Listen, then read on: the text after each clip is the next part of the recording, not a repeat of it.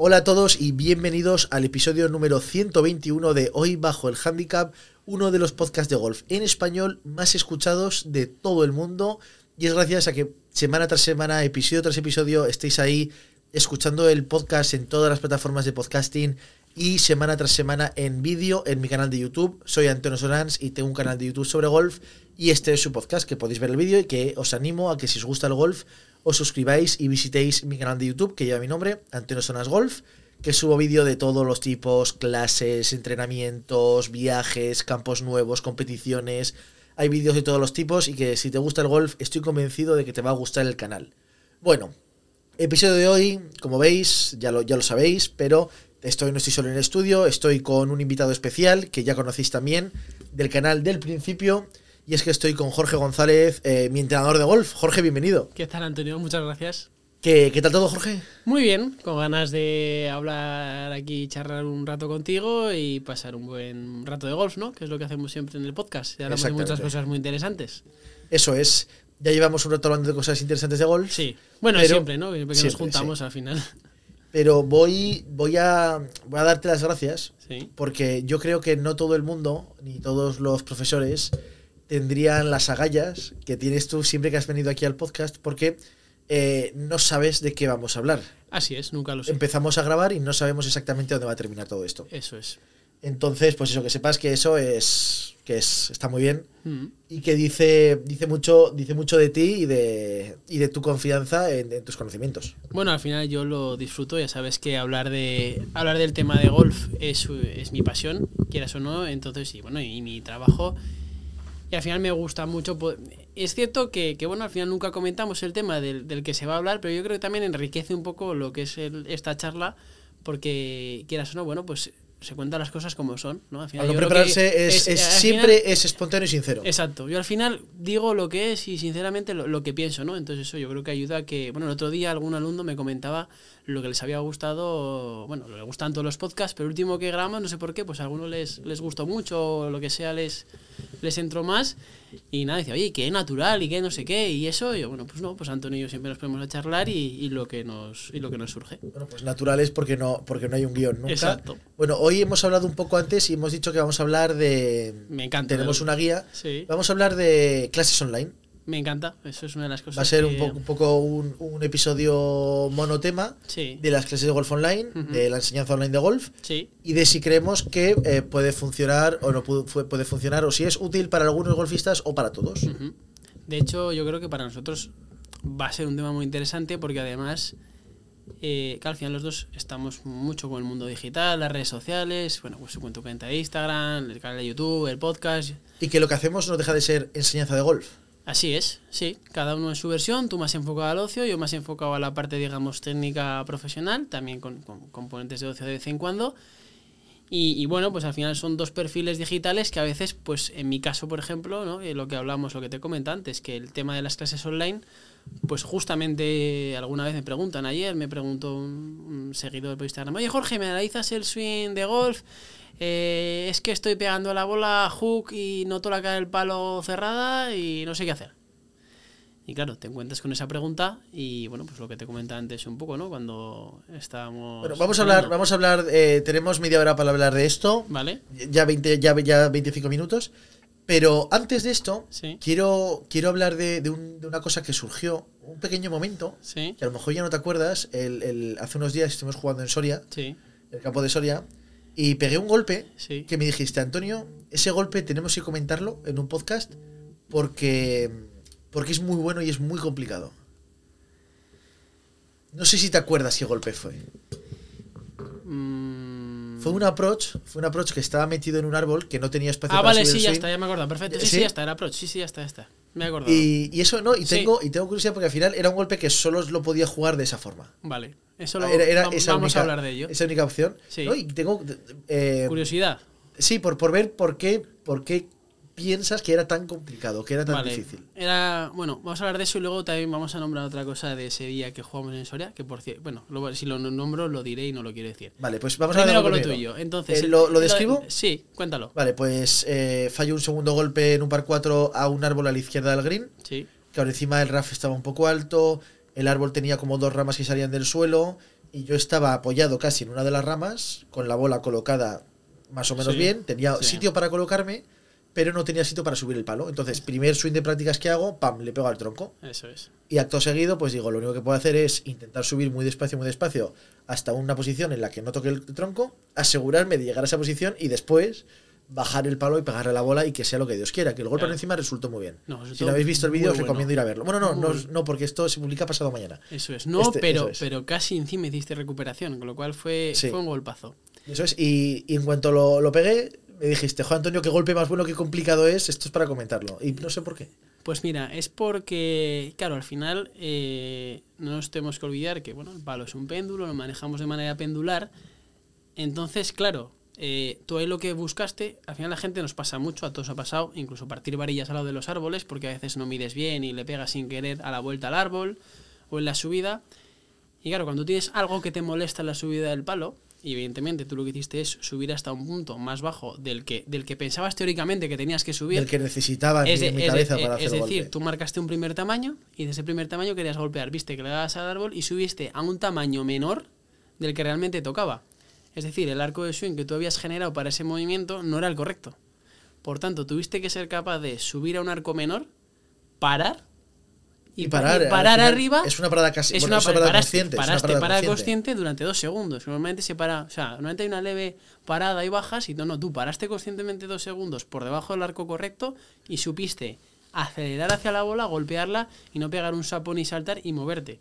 O sea, realmente hiciste un golpe corto, paraste y empujaste la bola hacia adelante. Fue un, un golpazo por la complejidad de la parada y por cómo te moviste a través del, del golpe, siendo que habías subido muy poco. O sea, era un golpe muy complicado. Muy complicado porque no es normal cuando tú vas a tener. Claro, puede ser que tú no tengas intención de golpear o pegas un golpe al aire. Es la típica situación. No, haces que- normal, le pegas, eh, a- eh, le pegas al, al tronco, se mueve el palo Adiós. y cuando bajas aire. ya no le pegas a la Exacto, bola. O subes poco menos de la cuenta y dices, Dios, Dios, Dios, con esta subida que he hecho no le puedo dar. Empujas más de la cuenta hacia arriba con el cuerpo. Golpe al aire. Al aire.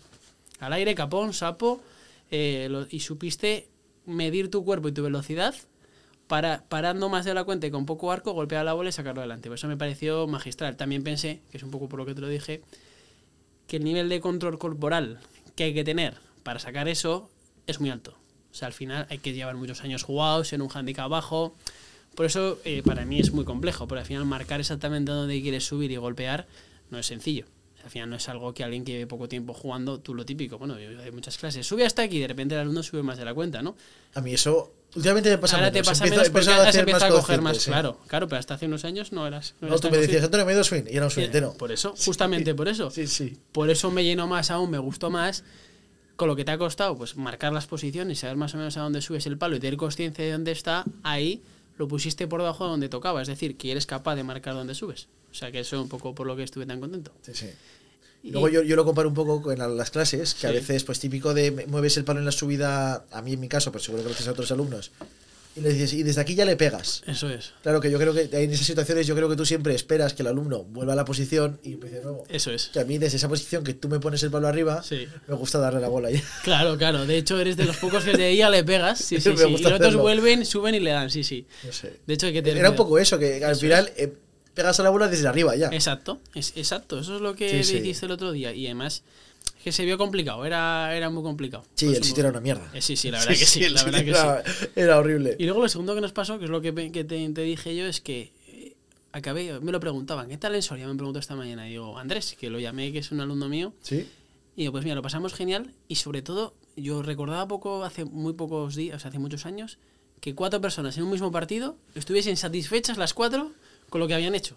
Entre los cuales me incluyo, que suelo ser bastante exigente conmigo mismo, a veces demasiado. Y yo creo que los cuatro estuvimos bastante satisfechos con el golf, que no suele ser lo habitual, ¿no? Que los jugadores, A ver, algunos se hubo, quejan. hubo, hubo, hubo uno que se hizo como 40 y- 48 ocho. puntos estable for, Eso entonces es. ese va a estar contento Es- sí o sí. Sí, pero los demás en su nivel nos, nos estuvimos O- contentos. otro, otro metió dos aproches desde fuera. Perfecto. Yo que jugué muy bien, excepto el pad y algún golpe aislado malo, y tú que jugaste muy bien también. Sí, sí, sí. Por Por eso, estamos todos contentos. por La eso- fue buena, jugamos tranquilos, esto muy bien. Por eso, pero que, que a ver, que al final siempre, joder, que la gente sufre con el golf, jugando tal, y yo pasamos un día espectacular, sin presión, tra- jugando tranquilos, a buen ritmo, almorzamos antes, no sé, me parece una buena cosa y animo a la gente a que siempre disfrute que a veces perdemos la perspectiva y al final estamos para disfrutar, y más en nuestro ocio, ¿no? Entonces por eso me, me gustó. Totalmente. Con nosotros venía una persona que al encima no ha salido en el canal. Eh, tiene que salir. Tiene que salir. O Bueno, sea- tienen que salir los dos. Hay, hay uno que ya ha salido. Sí, pero que, va- Pero tiene que para volver que a se vea salir. la progresión. Tres años después, ¿eh? Eso. Pero uno no ha salido y este uno en concreto eh, ahora mismo es socio de tres clubes de golf. Eh, handicap alto, pero lo va a bajar muy rápido. Sí. Jugando por debajo de 80 golpes, yo creo que ya casi casi siempre. Sí. Y lleva llevará unos dos años o tres años jugando al golf. No, menos, menos. No, hombre, dos años ya los ha hecho, yo creo. No, no, no. Ah, bueno, no. No, no, no, no. miento. No, no, no. Miento. No, lleva lleva la- la- la el primer campo que jugó distinto a los lagos Sí, fue el viaje, el primer viaje que hicimos al Logroño. correcto. Lleva año que yo no y fui a eso, ese y eso fue. Esto no, no viniste. Fue hace. Eso fue hace año y medio. Sí, pues lleva. Año y medio. Lleva, no lleva dos años más. No lleva más Eso de dos es. años. Eh, esta persona que, que la casualidad también es alumno tuyo, Sí, eh, que es una persona que da clase todas las semanas y no ha fallado, sí. eh, ¿podría haber llegado a este nivel con clases online? Y ya Eh, cambio de tema eh, del todo. Sí. Eh, no, ni de coña. Imposible. Imposible. No porque además, a ver, yo me gustan mucho las clases online y me parece que se hace un trabajo brutal de muchos influencers y de muchos, tanto en youtubers y tal, tanto en español como en inglés.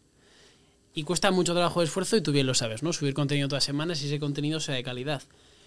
También creo que el golf es algo complejo, no nos olvidemos de aprender. Entonces yo veo más las clases online como un complemento a los jugadores, un buen complemento, pero una persona que empieza de cero en algo tan difícil, lo que hay que hacer es establecerle bien unos procedimientos iniciales y que sepa cómo jugar. Otra cosa es que tú le des una clase presencial, le grabes un vídeo y le digas, mira, hemos trabajado esto, esta semana quiero que trabajes esto, y cuando te olvides de lo que hemos hecho, te observas en el vídeo que te he pasado. Pero de ahí a que esa persona, una persona de cero, aprenda todo en clases online, yo, personalmente, yo me, costaría pensar que se puede hacer por lo menos bien. Porque luego son sensaciones, luego el alumno cree que está poniendo el palo en un sitio y en realidad no lo pone en ese sitio. Yo, a veces sí me dicen, "Joder, Jorge, me has dicho a mí que suba por fuera baje por dentro, y al otro que baje por dentro y que suba por fuera. Me lo invento. Que al final juegas con las sensaciones del alumno con lo que estás viendo. Eso a nivel clase online lo veo complicado. De aprender desde cero. Has dicho muchas cosas. Sí, Has hablado de análisis de vídeo. sí, Has hablado de lo con lo que se queda el alumno. sí. Has hablado de la lectura que puede hacer un, alu- un alumno de sus sensaciones y o de sus vídeos. Eso es. Eh, que son muchos Del- temas muy distintos. Del nivel del alumno. Del nivel del alumno. Para esto. Que, que puede haber alumnos que, que sean capaces de hacer vueltas bajas Sí, y no tengan los conocimientos necesarios para hablar de su unidad técnica. perfectamente. Y puede haber alumnos que no sean capaces de que no hayan bajado nunca de 80 golpes Sí. y que, y que, y que sean capaces de llevar una conversación técnica.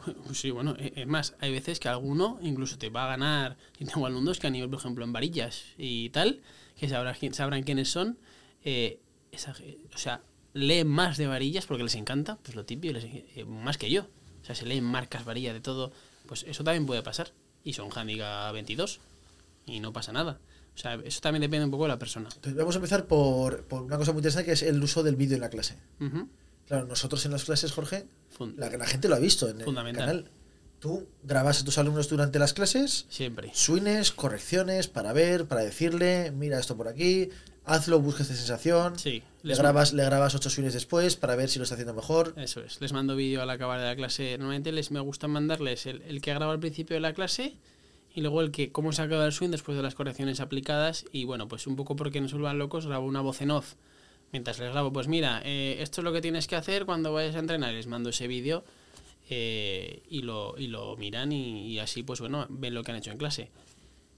Sí que voy a confesar que no lo hago siempre y lo mido. Es decir, yo no siempre mando el vídeo al alumno dependiendo también de cómo lo vea esa semana. Porque igual esa semana yo le he visto de que o no lo ha captado del todo o sí que lo ha captado y se puede liar viendo ese vídeo más de la cuenta. Y bueno, repasa sensaciones y ya está. Y cuando lo veo muy bien, o hay veces que lo veo excesivamente bien, yo toma este vídeo, así tienes que jugar al golf. Entonces hay que medir la cantidad de información y que el alumno sepa cómo progresa un poco para que no se frustre y siempre vaya, vaya avanzando. Pero para mí el vídeo en las clases, bueno, fundamental no, vital. Claro, yo recuerdo que aprendí sin vídeo a jugar. Claro, porque a mí no me, no me grababan.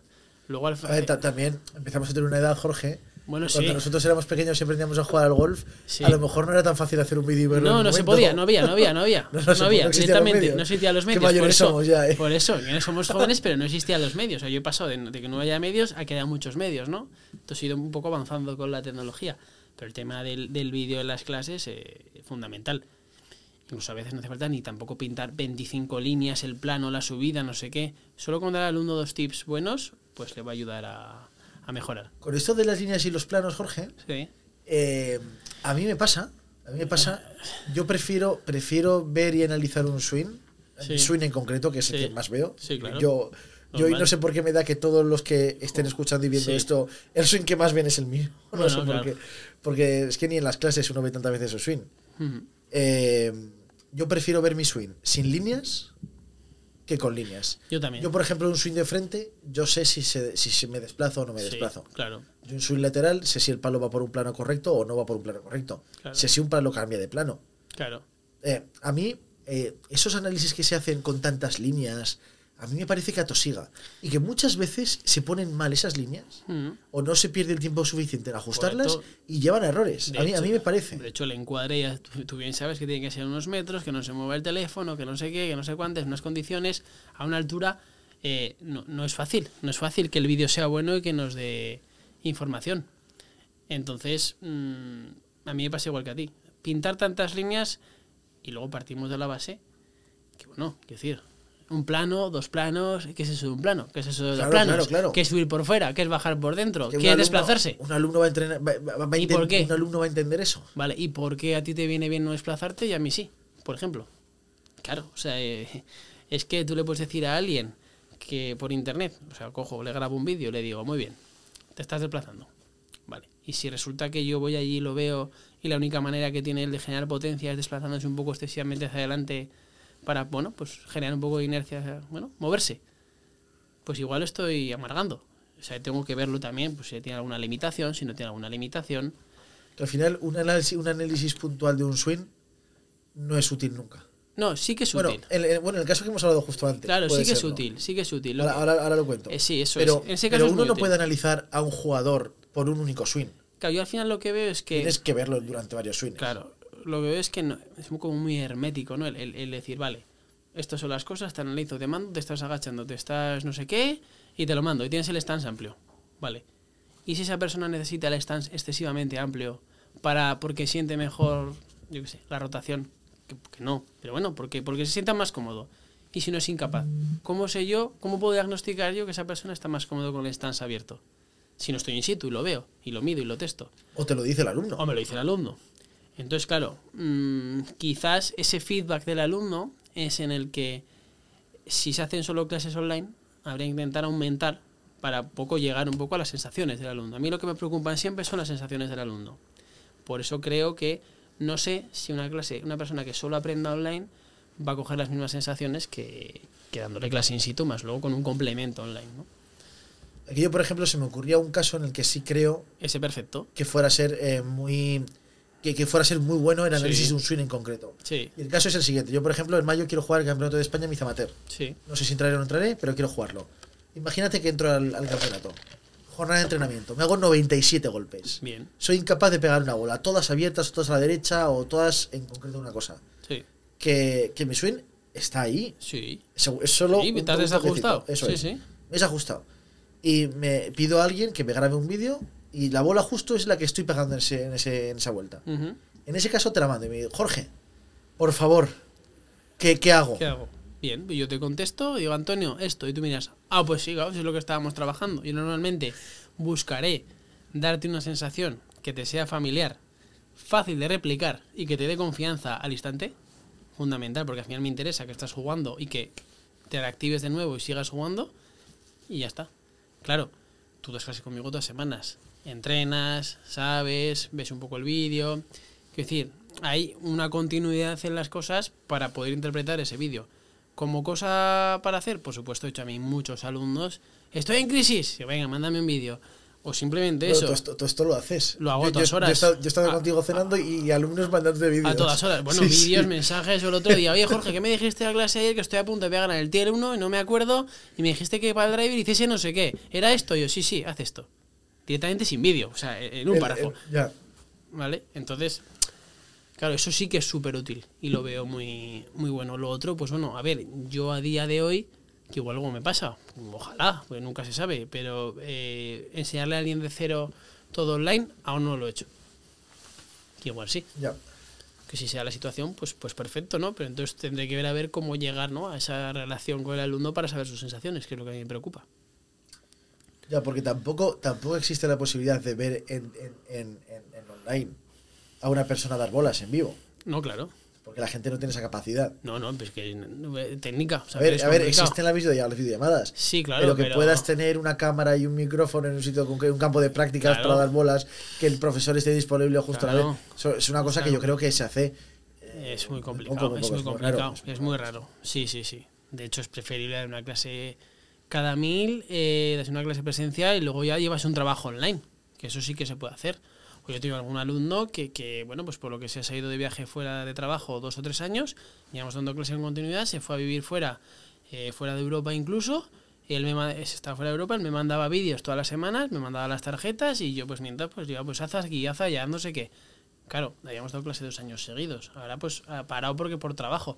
Pero llevamos una, una línea de trabajo que, que hemos ido siguiendo, ¿no? Y claro, entonces, dentro de esto. ¿puede ser útil el consejo online? Sí, Sí, por supuesto. sí. Eh, ¿Es útil para todos? Ah, Depende. depende. Depende del jugador. Depende del jugador. Eh, ¿Es útil para gente que empieza? Hay que ir con cuidado. Pregunta. Sí. Parece que estamos eh, muy centrados en, en, en el, en el coach one-to-one, de soy un alumno, contrato a un profesor para que Sí. me haga un videoanálisis, Sí. que es un poco lo que más se ve en clases Sí, online. Es normal. Eh, se ve menos y sería mejor el- el- el- una sesión de coach de, uno, de, de una hora, que muchas veces es charlar con el profesor para ver qué sensaciones se buscan, qué teoría tiene uno en la cabeza para mejorarla. Sí. Eh, y luego están las clases, las, los vídeos enteros. ¿Vale? Ujú. Y te pongo un ejemplo. Hay, hay mucho profesional en este país que tiene su canal de YouTube y sube vídeos de técnica. Sí. ¿Qué opinas de, de esto? A mí me encanta. Me parece que enriquece. O sea, quiero decir, me gusta mucho que muchos profesionales, además muy buenos, eh, a que mando un fuerte abrazo, eh, lo hacen muy bien. Otra cosa es que, claro, al final hay mucha información de mucho tipo, en español, en inglés y de todo. Yo, yo tengo alumnos que me dicen, Jorge, sé que me encantaría ver vídeos, pero como no sé lo que tengo que ver, lo que me va a venir bien y la cantidad de información que hay, no los veo. Ya. ¿Qué hago yo? Si tengo un alumno que esas ganas no se las aguanta y voy a ver vídeos, le digo, espera, de estos vídeos te tienes que ver a este, a este y a este, y tienes que ver esto y esto, porque te viene bien para esto. Y entonces le aporta un valor. Entonces, eh, ¿es bueno? Sí. ¿Está muy bien que haya información y vídeos? Sí. ¿Está muy bien que haya contenido, por ejemplo, como el tuyo, en el cual es más enfocado al ocio y tal? Por supuesto. Como cuando hablas de que has jugado en una mo- modalidad, pues algún alumno que me pregunta, "Oye, ¿qué es eso del Foursome? Pues Pues mira, es esto, pero mírate este vídeo de Antonio que él habla de lo del Foursome. Me lo invento. Eso enriquece. Lo que pasa es que la información a veces tenemos tanta que está desordenada. Entonces, ese desorden lleva a confusión en algo que ya es complejo de por sí, que es jugar. Vale, y dicho todo esto, Jorge, eh, está claro que puede ayudar. Sí, Que consultar información en internet en vídeos sí, puede ser práctico. sí. Eh, que hay vídeos muy buenos que enseñan, enseñan teoría de swing y, Sí. y de cómo tiene que ser un swing, que es muy bueno.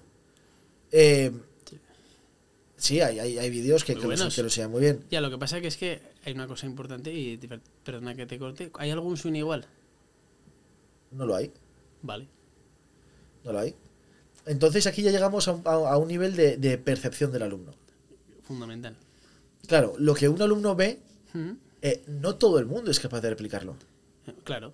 Ya- ya- ya- y, y voy un paso más allá. No es un, un problema de capacidad, sino de. eh, de, de ¿cómo, ¿Cómo llamarlo? De. Sensación interna. de sí, de, de conocimiento propio del movimiento. Sí, Que uno puede querer hacer un movimiento sí. y no hacerlo. Bueno, eso es Uno se puede pensar que está haciendo una cosa y no estar ni acercándose.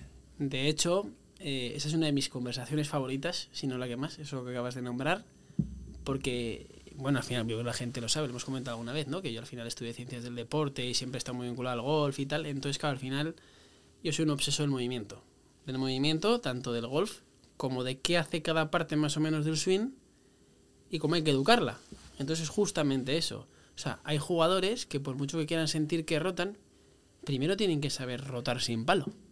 Es que hay gente que no sabe mover la cadera, hay gente que no sé qué, luego tiene limitaciones. O sea, educar los movimientos mm, sin palo también a veces es igual o más importante que con el propio palo. Entonces trabajar, y ya no te hablo de algún jugador, por ejemplo, que ha empezado de diestras, siendo que es zurdo, que es otro tema de debate. Ah, con eso podemos grabar un podcast. Eso, entero. pues, entero. Buen tema ese. En tema, en- entero. De ese podemos, podemos pegar bueno, hora y media. Fíjate, o incluso mejor que podcast, un vídeo con un juego de zurdas. Vale, Eh, Es, es como enseñarme a mí empezar a jugar de zurdas. por ejemplo. Que es lo que se hace con algunos jugadores zurdos que juegan de diestras. Sí. Una un poco una aberración. Eh, sí, bueno, depende. Eso de por ser zurdo vas a jugar de diestras. A ver, A ver, a ver, a ver. A ver, que encima yo tengo una experiencia muy cercana y a ver, ¿no? Entonces, y es justo eso, al final, pues tienes que educar muchos movimientos que el jugador, sí, sí, lo entiende, perfecto, se lo explica, Pero- sí, sí, pero no te sale. Eso es.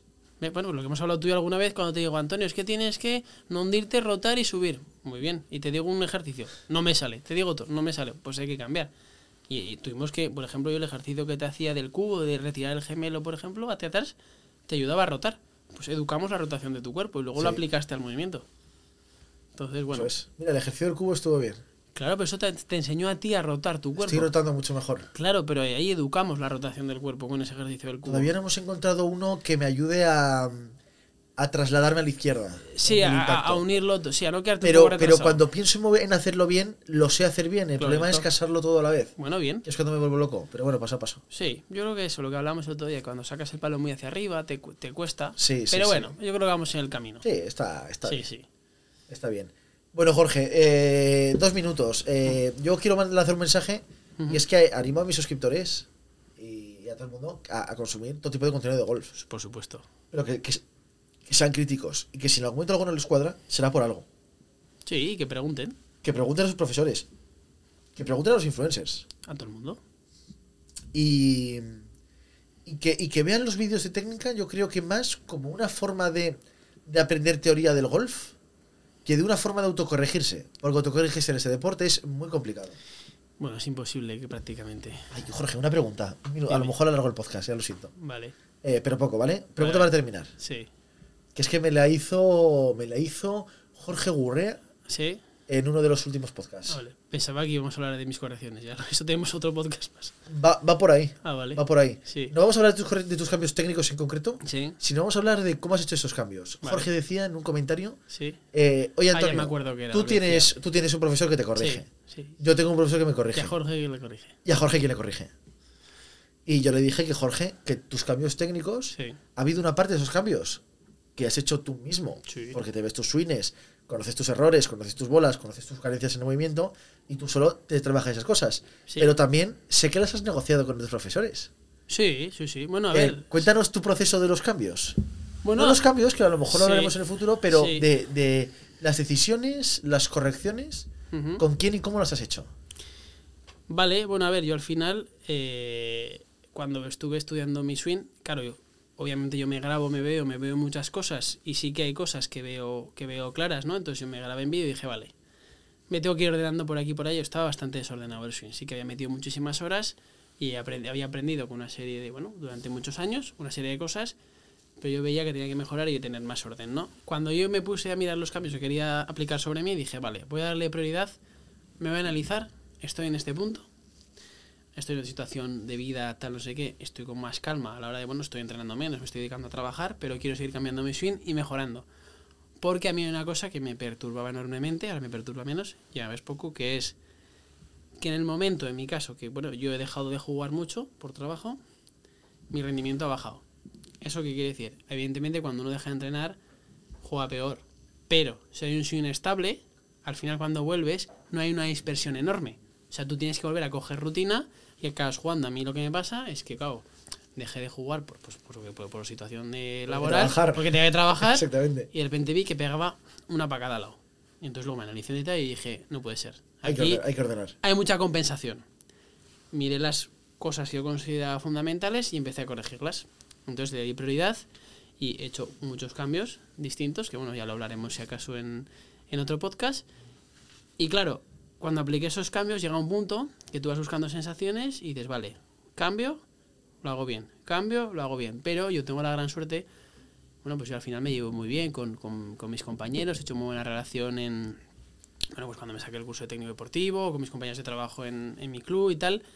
Entonces, pues bueno, a veces, oye, ¿tú qué opinas? ¿Y tú qué desde, opinas? Aquí, desde aquí vamos a mandar un, un, un abrazo Eso es. a, a Fernando, a, a Damaso Luis y, a, y a Luis, eso es. que son los, los mis profesores compañeros, de los Lagos, eso, es, que son excelentes compañeros, con lo cual tengo una relación fantástica. Y es justo eso, alguna vez, oye, Fernando, ¿qué opinas? Oye, Luis, oye, Damaso. Entonces, claro, eso al final ayuda porque te da, te da otra visión. Y también me pasaba que como subo muchos vídeos, pues de todo, ¿no? De mis alumnos y míos a Instagram, también con muy buenos amigos del, del curso, profesores, tal. Oye, Jorge, he visto ese vídeo que has subido, está bien, yo haría esto. Y yo, ah, vale, vale, pues pásame. Y lo desarrollamos. Entonces, pues, ¿Tú alguna... te has cambiado swings con, con compañeros Sí, tuyos sí, de- sí, del técnico deportivo? Sí, sí, hoy en día. Sí, sí, con algún amigo mío en Mallorca, algún amigo mío en Valencia. El de hace poco, pues ando con uno. Estoy haciendo esto para no sé qué, para el desgiro. Ah, pues haz esto, Jorge. Y, y, y bien, lo probé y bueno, pues, pues ayuda, claro que sí. Al final, cuatro ojos ven más que dos. Yo al final me voy grabando, me voy corrigiendo. Evidentemente, me genero cambios, muchos cambios, porque yo sí que sé más o menos la técnica, aplicarla sobre mí. Pero también me gusta tener una segunda opinión de alguien de fuera sin, sin, que, sin estar la mía sesgada, digamos, ¿no? Porque al final yo mi opinión me veo todos los días y puede que esté viendo cosas buenas, pero te seguro que hay alguna mala o algún otro input que me va a ayudar, ¿no? Entonces, bueno, eso es un poco la, la secuencia de cambios, lo que hice, y luego pues cada cambio, pues he hecho, he hecho muchos cambios, claro. Y luego que al final, eh, cambios, sí, pero que, que a lo mejor los has comparado con seis profesores distintos. Seis personas que hoy en día su principal actividad es enseñar. sí, o más, sí, sí, sí, sí, seis, sí, pero es que al final enriquece, cuando tú te llevas bien en tu profesión, ¿no? Enriquece mucho hablar y, oye, estoy trabajando, ¿tú qué opinas? Ah, pues yo hago lo otro. ¿Sabes? Que parece que al final, ¿no? Es que los profesores de golf nos hablan, a ver, nosotros, por ejemplo, los lagos, tenemos una excelente relación entre todos, nos llevamos muy bien. Entonces yo perfectamente me veo, oye, Fer, ¿qué opinas? Oye, Jorge, estás haciendo esto. De hecho, por ejemplo, cuando vinieron a darnos una formación a- ahí hace poco a los lagos, eh, de una persona de Madrid, estuvimos luego ahí locos con el pad corrigiéndonos buen rato. Fue una formación de Pat. Sí, sí, sí, estuvo muy interesante. Estuvo, estuvo- bien. estuvo interesante. Estuvo bien, sí, sí, sí. Sí, entonces, bueno, la verdad que me gusta eh, poder comparar y poder aplicar cosas. Esa sesión de Pat no me ha hecho patear mejor, ¿eh? Bueno, también nos metió muchas horas. Pero el, el análisis de. Me pareció muy interesante. Sí. El análisis este previo que hace. Sí, los grados de desviación con lo que tú apuntas. Eso es. Sí, sí. Lo que. Y luego, cómo se puede cambiar la La- la posición inicial con el pad Sí. para que uno piense que apunte donde verdad, de verdad quiera Sí, apuntar. bueno, eso, ve- ver los fundamentos, sobre todo Eso me, los- pareció, eso me pareció interesante. Sí, eran los fundamentos, tanto, sobre todo los fundamentos estáticos que afectan a la percepción de dónde está apuntando la dónde, dónde el jugador piensa que apunta y dónde en realidad se está apuntando. Luego al final, el movimiento, quizás una persona que juega más o menos bien Sí, la al final hacia adelante. eso es. Sí, pero bueno, al final, claro, si piensas que estás apuntando al hoyo y estás dos hoyos a la derecha afuera, no la, estás metes, jodido. no la metes. Exactamente. Y luego, es que no me topas. Bueno, claro, ya, pero sí. Es que a lo mejor estás apuntando sistemáticamente Que dos palmos a la derecha eso- en un de metro. Exacto. De hecho, hablaban que, bueno, llegó un jugador del Tour de hace un año y nos contaba que estaba cuatro lados a la izquierda del hoyo. Él percibía que estaba al hoyo y estaba cuatro o cinco lados a la izquierda, que eso es Es un montón. una locura. Sí, sí. Sí, Y luego así ya como curiosidad, que es que últimamente lo estoy viendo mucho en, en Instagram, sí. y lo veo y digo, yo sería incapaz de trabajar así. Sí. Lo del metrónomo. Ah, yo he trabajado con metrónomo tres años. Hostia, a mí me parece, yo, yo no, no podría trabajar con metrónomo. Podrías. Fíjate que he pensado, he pensado a veces que me, me noto un poco acelerado en mi swing Sí, y, te- y tengo que parar. sí. Tengo que hacerlo más, más, más rítmico, no más lento. Y, y el trabajo de metrónomo con, con los tres pitidos Sí. Yo he y trabajado. me parece imposible. Yo he trabajado con metrónomo de Yo, yo, jugador, yo, yo si hago eso me, me, me bloqueo. Sí, pero porque tú eres un tipo de jugador que esos inputs no le vienen bien. Tú vas más por sensación y lo que es meter ejercicios de práctica bloqueada, que se llama, no no, me gusta, te, a no mí, te no vienen me bien. gusta a mí la práctica No, bloqueada. no. Tú tienes, que, tú tienes que generar cambio con una práctica librada. Es decir, entrenas, buscas sensación, con sensación vas tirando al objetivo. No es el, hago este ejercicio, hago este ejercicio, hago este ejercicio. Hombre, alguna práctica bloqueada he hecho, Jorge. Pocas, pocas, pero sí. Alguna he hecho. Sí, algunas, sí, sí. A lo sí. mejor poco tiempo. Eso sí, eso pero, sí. pero alguna- alguna he Sí, hecho. sí, pero que no te, no te gusta. que lo, lo del, No me metro- gusta, no lo me del gusta. metrónomo, eh, yo te conozco, entonces al final no te. Y yo, por ejemplo, hay gente, de hecho, tengo en el móvil tengo descargado el metrónomo, y hay gente que para el tempo y tal, pues, pues se lo pongo para trabajarlo. Ah, pero He veo- estado tres años yo con eso y era desesperante. Veo algunos vídeos en Instagram con los tres pintitos haciendo swings. Sí, son brutales. Y el otro día me- me- el otro día estaba parando uno Sí. eh, para ver si lo hacía bien. Porque yo, viéndolo así a simple vista, soy incapaz de decir si está bien o mal hecho. Si ha cumplido los pedidos.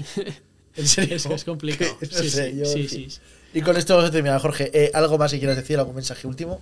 No, nada, que pues animo eso a todos a que lo que has dicho, que, que vean el contenido, que consuman contenido con criterio, que se apoyen también los profesores que tengan o las personas que, bueno, el que, el que tenga, ¿no? Que, las Que se fíen de que las se personas. las Que se fíen de las personas que les enseñan. Eso es, que pregunten a las personas que les enseñan, También. que pregunten a la gente que pone contenido, a cualquiera, a ti, a mí, a cualquier esto, que miren también, bueno, pues contenidos en inglés, eh, un poco todo, que eso enriquece y que disfruten del golf, que al final es de lo que se trata. Eso es. Y yo, como última cosa del episodio de hoy, voy a animar a todo el mundo a seguirte en Ah, Instagram y en TikTok, en, en arroba Jorge González Golf, Eso es. que subes contenido todos los días. Sí, sí, sí. Ojalá fuera yo igual de regular que tú en Instagram y en TikTok. Bueno, recuerdo que yo subo contenido porque ¿quién me decía que subiese contenido? Yo siempre, a todo eso, el mundo eso se lo es, digo. Eso pero- es, eso no. es. Bueno, Pero- hago caso. Sí, sí, pero que yo no, no soy tan... No, no, no, no subo todo- todos los días. Bueno, también está el podcast el vídeo tal, todo Sí, cuesta. pero- Sí, sí. Pero bueno, Jorge, Antonio, gracias. placer, muchas Igualmente. gracias. Y eso, para casa ya, Eso es, ya toca. que es tarde. Sí, sí. Ya lo sé vosotros deciros que si os ha gustado el episodio le dislike, que nos dejéis, nos dejéis abajo en los comentarios si consumís técnica online, que si habéis aprendido golf online, que si habéis, os habéis hecho alguna autocorrección viendo técnica online o vosotros mismos con vuestro swing. Muy importante también, si nos decís qué corrección habéis hecho, eh, por favor, queremos saber eh, vuestro nivel, porque siempre no, no es lo mismo que un handicap 32 te diga que se ha corregido el slice a que te lo diga un handicap 2. Al final yo creo que es muy distinto, Totalmente. porque son cambios más profundos. Sí, sí, sí. Y, y eso, que os leo abajo en los comentarios y que Jorge, muchas gracias por venir. A ti, Antonio. Hasta luego. Hasta luego. Chao. episodio, Jorge. Esto lo hemos bordado, ¿eh? Ha sido bueno.